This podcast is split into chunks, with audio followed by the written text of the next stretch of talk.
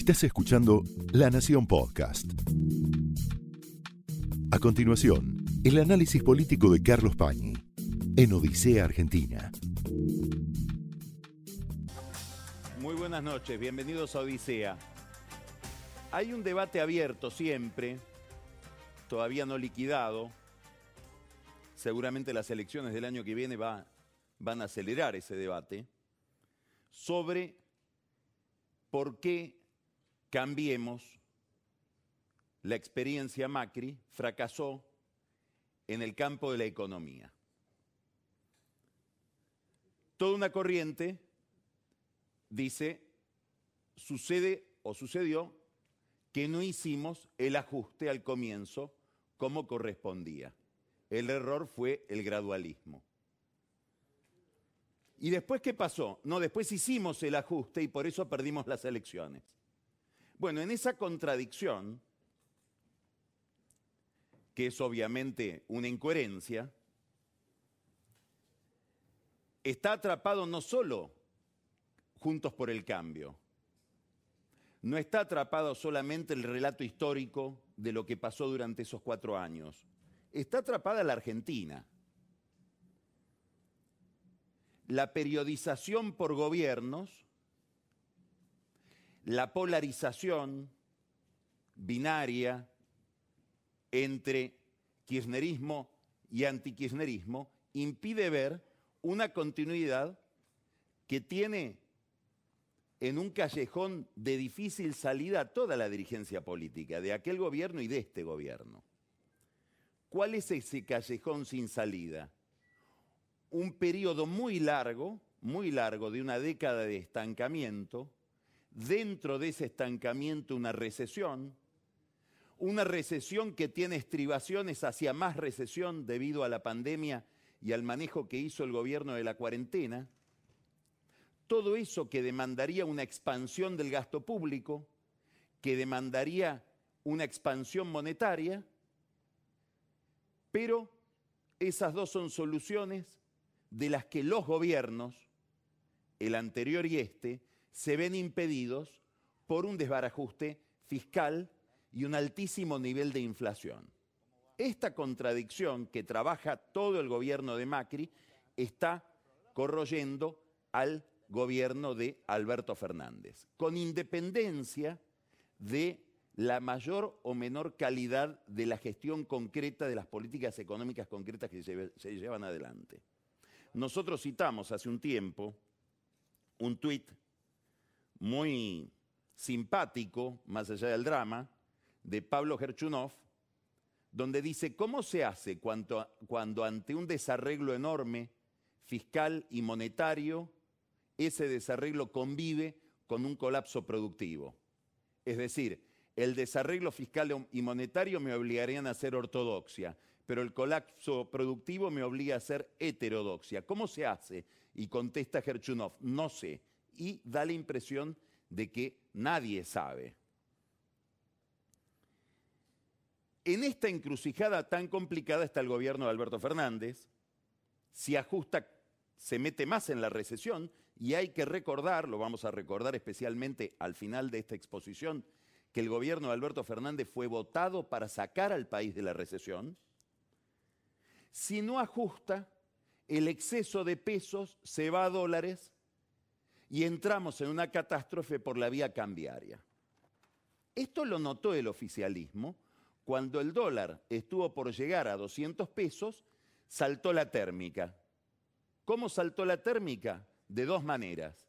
Con una carta de Cristina, podríamos decir que es la primera carta de Cristina, la de ayer de los senadores del bloque oficialista es la segunda carta de Cristina. Todos sabemos que ellos no escribirían nada que Cristina no les permitiera e inclusive que Cristina no les dictara. En aquella carta, primera carta de Cristina, Cristina dice, el dólar está por tocar 200 pesos, aclaro que yo no estoy manejando este gobierno, no soy parte de la conducción de la administración. En todo caso, soy la titular de una coalición política, pero el gobierno lo maneja Alberto Fernández. Y si él dice que no puede hacer cosas porque yo no lo dejo, no le crean, se hace el títere. Al mismo tiempo, el otro síntoma de que se había llegado a una situación límite es un giro discursivo muy importante de Martín Guzmán. Martín Guzmán venía diciendo no vamos a hacer un ajuste fiscal. Bueno, si no vas a hacer un ajuste fiscal, quiere decir que el déficit va a ser gigantesco como, como está visto que va a ser. ¿Qué parte de ese déficit lo vas a financiar con emisión? Por lo tanto, sigo huyendo del peso, el peso va a valer cada vez menos y voy en busca de dólares o de cosas que estén hechas de dólares, como sea. Eso genera una caída de reservas continuada y no había forma de detenerla con medidas que bloquearan la salida de dólares. Había que decir algo respecto de los pesos. Y Guzmán lo dice por primera vez con toda claridad en la reunión que mantuvo hace tres semanas con los empresarios de AEA. E Dicen, miren, la verdad, vamos a un ajuste en serio, que no es el del presupuesto que mandé al Congreso. Ese presupuesto que mandé al Congreso dice que va a haber un déficit de 4,5, yo prometo un déficit inferior a 4 puntos. Probablemente no es solo que lo prometo, es lo que me pide el Fondo Monetario Internacional. Y ahí empieza el ajuste. Un ajuste sobre el ajuste, porque hay un ajuste que lo viene haciendo la realidad. Hay un ajuste laboral, hay un ajuste por la inflación que salta, hay un ajuste por la cuarentena que deja gente sin trabajo, empresas que quiebran. Y otro ajuste que ahora encara el gobierno, con distintas medidas. Se suspende el IFE, se ajustan las jubilaciones, se establece un nuevo cálculo para las jubilaciones, incomodísimo, no solamente porque este gobierno tiene un enorme problema en esa materia como lo tendría cualquier gobierno, ningún gobierno en el mundo quiere tocar al sector pasivo, porque despierta obviamente ese sector una enorme simpatía, porque hay gente que cuando uno le quita un ingreso no tiene cómo reponerlo, tan sencillo como eso. Pero además en la está la cámpora, que se siente especialmente incómoda con este problema. Y hoy sale alguien públicamente a hablar, Claudio Lozano, fue diputado, es un economista muy ligado al sector kirchnerista de los sindicatos, concretamente a la CTA, es director en el Banco Nación de este gobierno, fue un impulsor clave de lo que terminó siendo la estatización de Vicentín, que dice esta fórmula que están impulsando ahora es una fórmula que no tiene en cuenta la inflación. Es decir, va a licuar a los salarios de los jubilados respecto de la inflación. Y eso hay que revisarlo. Lo dicen desde el seno del propio kirchnerismo.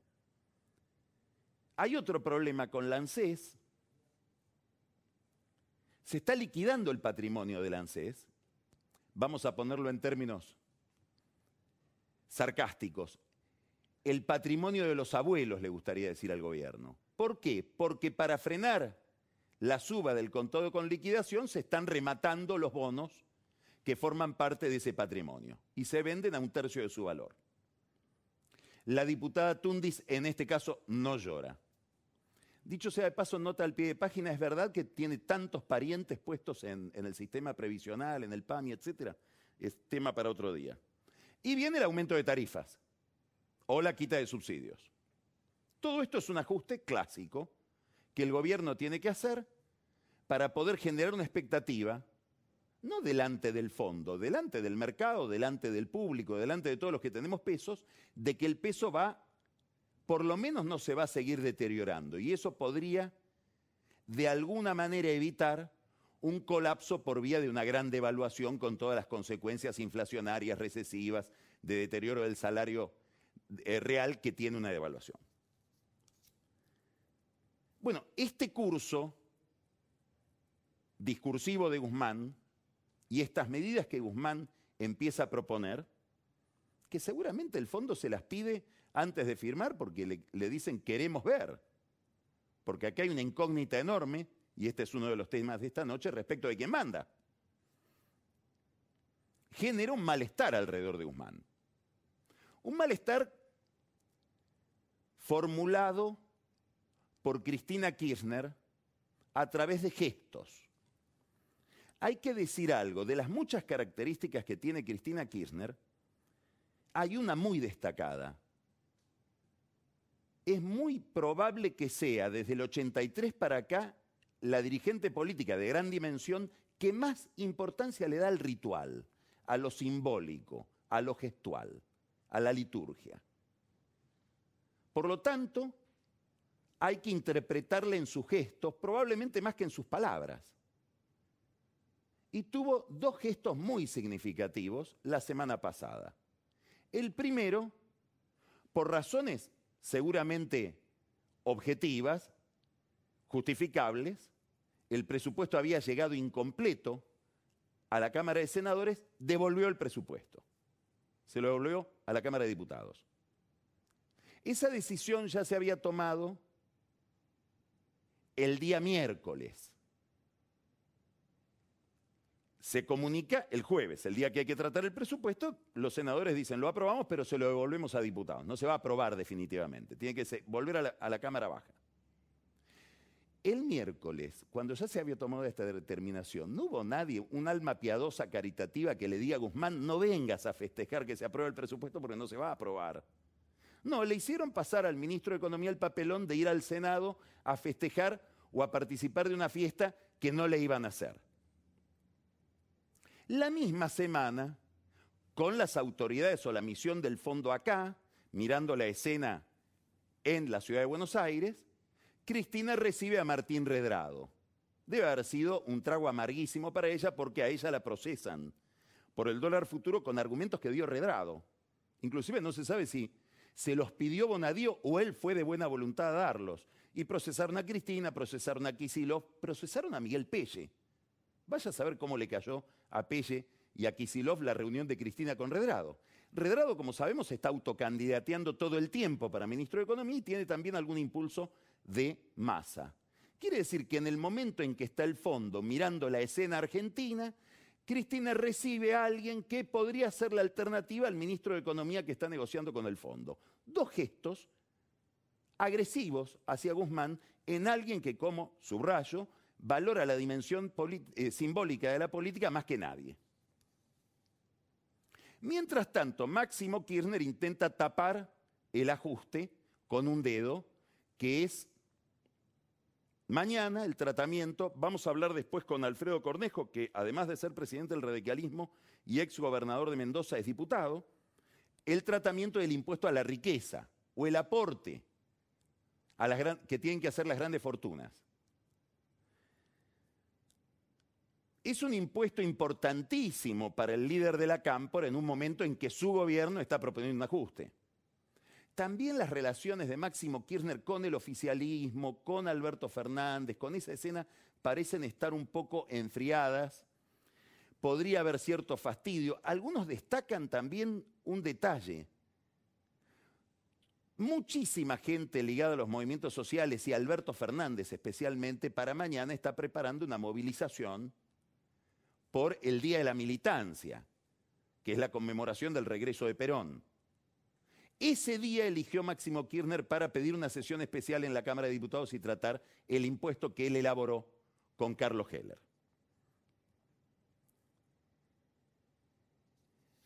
Ese impuesto ha sido criticado y sigue habiendo críticas de muchos empresarios, inclusive a alguien tan ligado al empresariado como Ignacio de Mendiguren, presidente de el vice, es decir, de un banco oficial de este gobierno, dijo, bueno, sí, está bien el impuesto, pero hay que tener en cuenta también a la inversión, ¿no?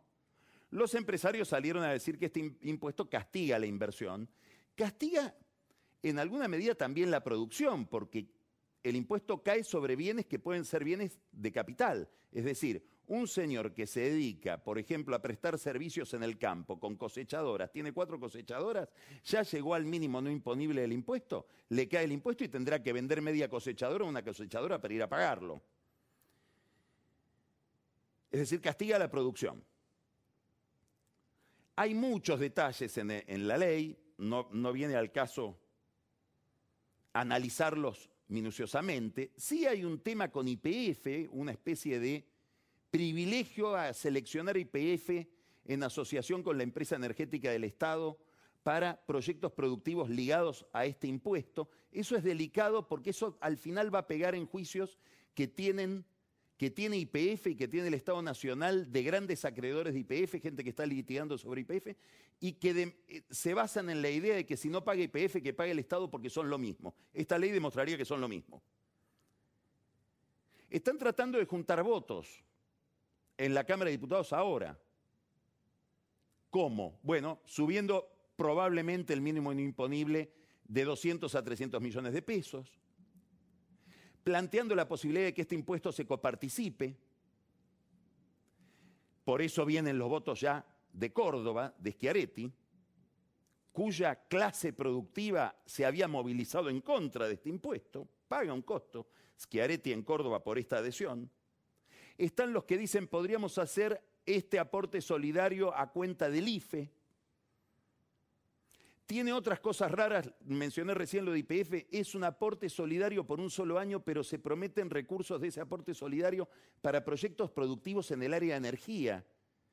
Con las monedas que se junten un año, ¿de qué sirve? ¿O lo van a aplicar todos los años?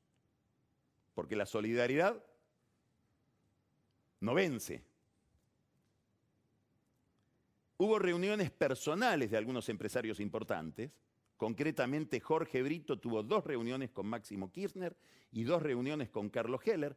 Fracasó en esas reuniones. Fue solo, no fue con su amigo Massa. ¿Por qué? Porque Massa está produciendo algún desencanto justamente por este impuesto en su círculo de amigos empresarios.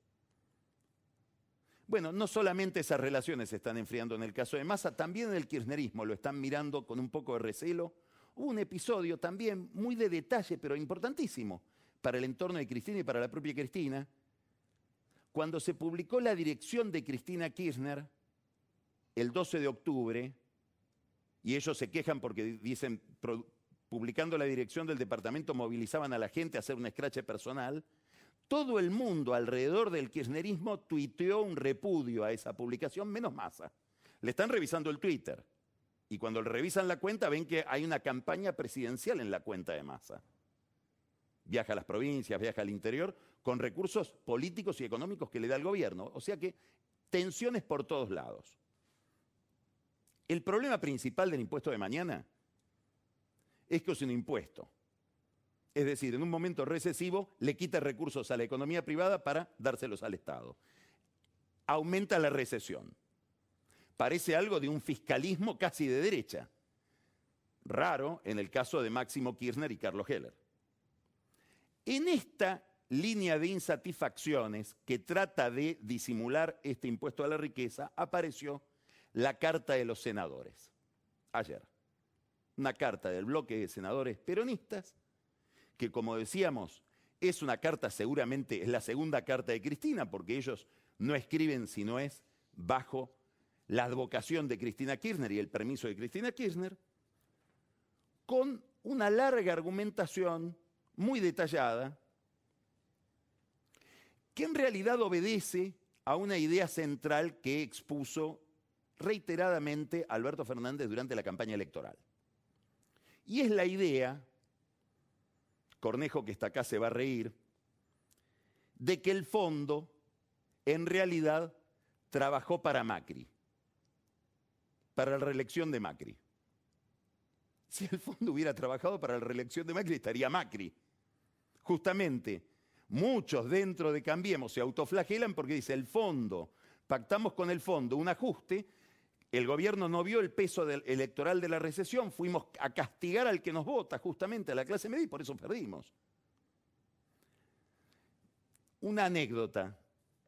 Noviembre del año 2018, en una reunión reservada que tuvo Alfonso Pratgay con Alejandro Werner, que era el y es el responsable de Argentina en el fondo, a pesar de que Guzmán no quiere hablar con él. Pratgay le dijo, miren, revisen, estamos hablando de fines del 2018, revisen ya este programa porque por esta vía ustedes van a ser los responsables del regreso de Cristina. O sea que había alguna visión dentro de Juntos por el Cambio, lo podemos hablar después con Cornejo, más allá de que puede ser un poco ocioso hacer historiografía, de que justamente este programa no trabajaba para Macri, trabajaba en términos político-económicos para Cristina. Claro, la carta se basa en una declaración centralmente de Mauricio Claver Carone, que hoy es presidente del BID y que en su momento era el delegado de Estados Unidos en el fondo diciendo nosotros le dimos la plata a Macri para que no vuelva al kirchnerismo. Y eso es cierto. El argumento principal del gobierno de Macri frente a los Estados Unidos es nosotros estamos en una, un callejón sin salida si no nos dan este dinero que calme a los mercados y que le indique a los mercados que no necesitamos más financiamiento, va a volver el no se animaron a decir el populismo porque Trump es populista, le dijeron directamente el comunismo. Y bueno, y, los americanos pusieron la plata. Ahora, ¿qué es interesante de esta carta? Primero, como siempre, el relato. Esta carta es a la economía lo que la teoría del Lofer es al derecho penal y las cuestiones judiciales toma algunos elementos verosímiles y construye una gran narración muy discutible. Para, para creerle hay que olvidar cantidad de cosas. Por ejemplo, sostiene que entre 2003 y 2015 la Argentina creció al 5%. Es verdad, promedio, porque crecía al 8 y 9% en los buenos años de Néstor Kirchner, y después con Cristina Kirchner, a partir del 2009-2010 empezó un estancamiento que dura hasta hoy, e inclusive recesión. Kisilov entregó al gobierno en medio de una recesión. Elogian a Néstor Kirchner por haber sido el paladín del desendeudamiento que le pagó al fondo, le llenó la cara de billetes al Fondo Monetario Internacional. Billetes que salían 4% de tasa de interés para ir a endeudarnos con Chávez al 15%. No es un gran negocio para la soberanía nacional, pero si uno lo acomoda o se olvida de los detalles, pareciera que sí. Alberto Fernández hace suya esta carta, no tiene otro remedio, y dice la carta recuerda algo muy importante, el daño que le ha hecho a la Argentina el endeudamiento. Bueno, primero hay que aclarar que sin endeudamiento, la contracara del endeudamiento es el ajuste salvaje neoliberal. Pero más allá de ese problema conceptual, hay que recordar otra cosa, desde que asumió hasta ahora, Alberto Fernández endeudó al país en 20 mil millones de dólares. 20 mil millones de dólares. Dentro de poco vamos a estar endeudados en la mitad de lo que prestó el fondo. En este momento, para que le creamos que no va a devaluar, Martín Guzmán emite bonos atados al dólar, es decir, se inyecta el problema y se endeuda en dólares, nos endeuda a todos nosotros en dólares, para que le creamos en su convicción de decir, esta es la paridad cambiaria que voy a defender. Ahora, hay un aspecto de la carta que es el más interesante, y es el aspecto suicida de esta carta, de esta carta de Cristina. ¿Por qué? Porque ¿de qué estamos hablando? Estamos hablando de que Macri le pidió plata al Fondo Monetario Internacional, ahora hay que devolver esa plata. El gobierno de Alberto Fernández, ¿qué está negociando? Está negociando lo siguiente, aquí hay que ser muy preciso para entender por qué la carta es suicida. Está negociando que a él le den un préstamo similar al de Macri para devolver la plata con ese préstamo. Eso es el rollover. El rollover es que yo me presento de nuevo al fondo y le digo, necesito que para pagarte a vos me des de nuevo plata. Por lo tanto, tenés que cumplir con las condiciones para un crédito. Eso es lo que le pide el fondo a Guzmán, es lo que le pide el fondo a Alberto Fernández. Entonces, en la carta de Cristina, para simplificar,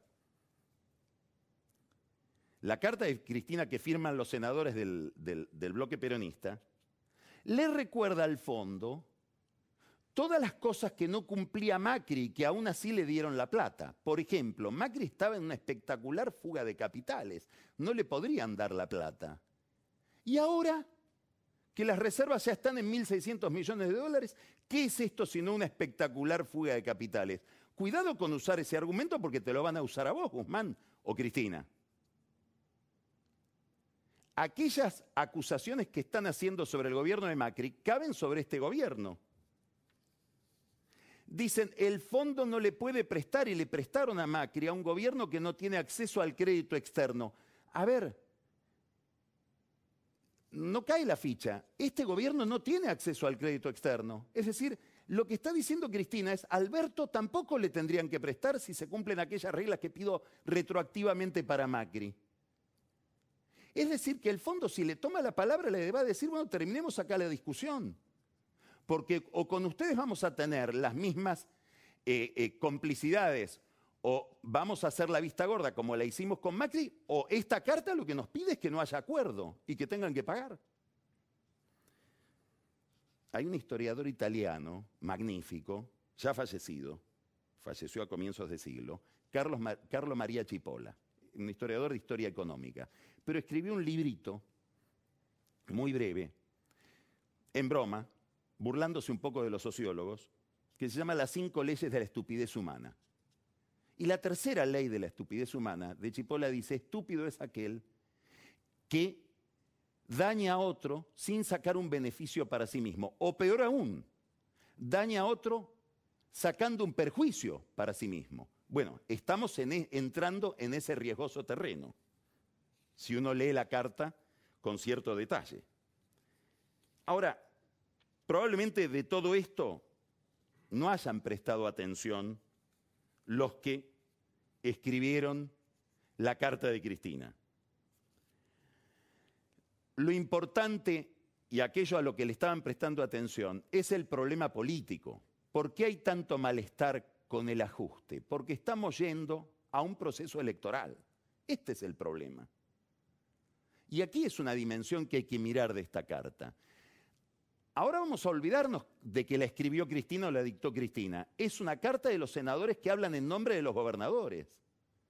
Y le están diciendo al gobierno ajuste no. Se lo dicen al fondo, pero se, lo están diciendo al Guzmán de AEA, al Guzmán del IFE, al Guzmán de la reforma jubilatoria, al Guzmán del aumento de tarifas, al Guzmán de un déficit fiscal de menos de cuatro puntos. Ajuste no. No queremos pagar, queremos que se prorroguen todos los vencimientos para el gobierno que viene. Eso dice textualmente la Carta de los Senadores. ¿Por qué? Y porque hay razonablemente miedo a un problema electoral. ¿Por qué? Y porque con estos números de la economía y con la perspectiva de caída de reservas que tiene la Argentina, es muy difícil que un gobierno gane las elecciones. Es cierto, subrayo ahora esto que voy a decir, nadie sabe cuánto pesa en la ecuación electoral la pandemia y cuánto absuelve la pandemia al gobierno de la recesión en la que nos vamos metiendo cada vez más de cabeza. Esto es lo que lleva, ¿por qué se nota el miedo electoral? No solamente por la carta de los senadores, escrita por Cristina o dictada por Cristina, porque estamos empezando a ver que se ponen en tela de juicio las reglas de juego de la próxima elección. Empieza ya a hablarse de derogación de las pasos de las primarias. Obviamente con el argumento de que se gasta mucho y de que de tanto tocar boletas nos podemos contagiar todos. ¿A quién le sirve derogar las pasos? Siempre derogar las primarias le sirve al oficialismo, porque el oficialismo tiene el poder, tiene dinero, tiene cargos para disciplinar a su propia fuerza política. Las primarias ordenan a la oposición. Si yo le quito a la, posibilidad de hacer primarias a la oposición, le creo un enorme problema interno. Probablemente acá, ellos no lo van a decir, complica un poquito también a la cámpora, que en el conurbano bonaerense está queriendo dar pelea contra el establishment tradicional del peronismo bonaerense.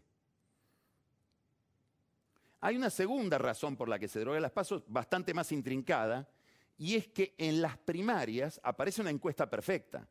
Entonces, mucha gente votaría, podría votar, opciones alternativas a Juntos por el Cambio, vamos a ponerle nombre y apellido, Expert, López Murphy, Echevarne, los votan en la primaria. Ven que después crecieron mucho, que esa división de la oposición perjudica a la oposición y beneficia al gobierno. No, no, vamos a corregir. En la general, ¿qué es lo que pasó el año pasado? votemos a Juntos por el Cambio. Si la primaria y esa encuesta perfecta la elimino, ese resultado que divide a la oposición va directamente a la general. Y eso es una gran ventaja para los oficialismos. La segunda medida que estamos viendo que está en discusión es que en cualquier momento va a aparecer un juez que va a decir esto de prohibir la reelección de los intendentes del conurba, de los intendentes de la provincia de Buenos Aires, perdón, eso de prohibir las reelecciones es inconstitucional y nadie va a decir nada. Con un gobierno flojo, con un presidente débil, el intendente empieza a tener en el conurbano bonaerense y en la provincia de Buenos Aires un peso enorme. Por eso los intendentes están poniendo condiciones para prestar los servicios que se esperan de ellos en la próxima contienda electoral. No vaya a ser que los intendentes digan, no quieren reelecciones, nos mandan a los chicos de la cámpora para competir con nosotros. Nos preocupamos nada más que de los concejales, que la lista de legisladores de la legislatura bonaerense se la trabaje Kisilov y la lista de diputados nacionales se la trabaje Alberto. Entonces, vamos a ver que probablemente se va a derogar esta restricción y obviamente Jorge Macri, Néstor Grindetti, Diego Valenzuela, que son los intendentes de Juntos por el Cambio que quieren reelegirse, tampoco van a decir nada. En este contexto hay que mirar la incorporación de Ferraresi, de Jorge Ferraresi, que es un viejo lobo de mar del conurbano, del PJ del conurbano bonaerense. Se lo comió nada menos que a, Cacho Álvarez, a Baldomero Álvarez, el clásico intendente de Avellaneda, palabras mayores, muy ligado al kirchnerismo, tan ligado al kirchnerismo que probablemente Ferraresi haya sido el hombre que más obra pública recibió de José López. ¿Se acuerda de José López? 9 millones de dólares, una ametralladora convento. Bueno, gran beneficiario Ferraresi. Ahora le dan hábitat, porque hay que pagarle a la mesa de los intendentes. Y por eso los gobernadores hacen sonar su voz también a través de la Carta del Senado. Todo esto tiene, este componente de temor electoral, un matiz muy especial, por decir matiz que es una palabra suave, en Cristina, que quiere resolver sus problemas judiciales y que sabe y cree que los temas judiciales son cuestiones de relaciones de poder, como ella misma dice. Por lo tanto, ¿qué debo esperar de mi calvario judicial si perdemos las elecciones?